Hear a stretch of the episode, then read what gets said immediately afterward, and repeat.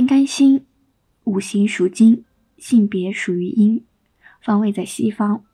它的气运为长生在子，沐浴在亥，官带在戌，临官在酉，地旺在申。这些呢都是旺盛的气运。衰于未，病于午，死于巳，木于辰，绝于卯，胎于寅，养于丑。这些呢是衰败的气运。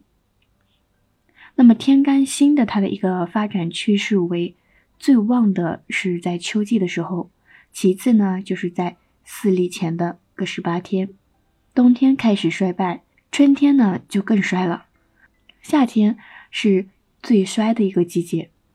关于天干星的相生相克，辛可以生壬癸亥子，戊己辰戌丑未是可以生辛的，辛。它是克甲乙寅卯的，而丙丁巳午则克辛。丙辛相合，也就是说这两个天干是相互促进，是好朋友。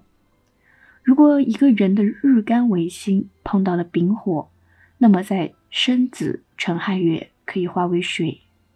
天干壬，它的五行是属于水，性别属于阳，方位是在北方，它的气运为。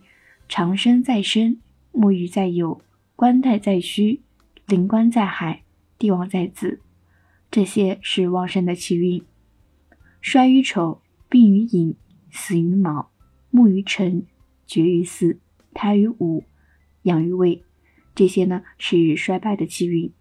天干壬的发展趋势为最旺的是冬季，其次呢是秋季，春天开始衰败，夏天呢则更衰。四立前各十八天是最衰的时候。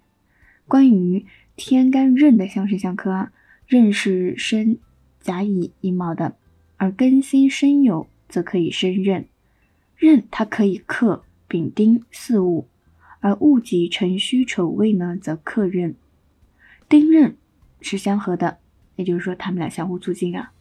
如果一个人他的日干为壬，碰到了丁火。在亥卯未寅月可以化为木。天干癸，五行属于水，性别属于阴，方位在北方。它的气运为长生在卯，沐浴在寅，官带在丑，临官在子，地旺在亥。这些都是旺盛的气运。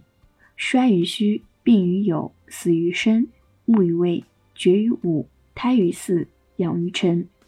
那么这些呢？是衰败的气运，天干癸的发展趋势为最旺的在冬季，其次呢是秋季，春天开始衰败，夏天呢就更衰了。四立前的各十八天是最衰的时候。关于天干癸的相生相克，癸呢它是生甲乙寅卯的，而庚辛申酉则可以生癸。癸它是克丙丁巳午的，而戊己辰戌丑未。则克癸，戊癸相合，他们俩相互促进。如果一个人他的日干为癸，碰到了戊土，那么在寅午戌四月可以化成火。那么说到这里，我们终于把十天干的基本信息全部都说完了。下一个音频呢，我们就要开始向地支进军了。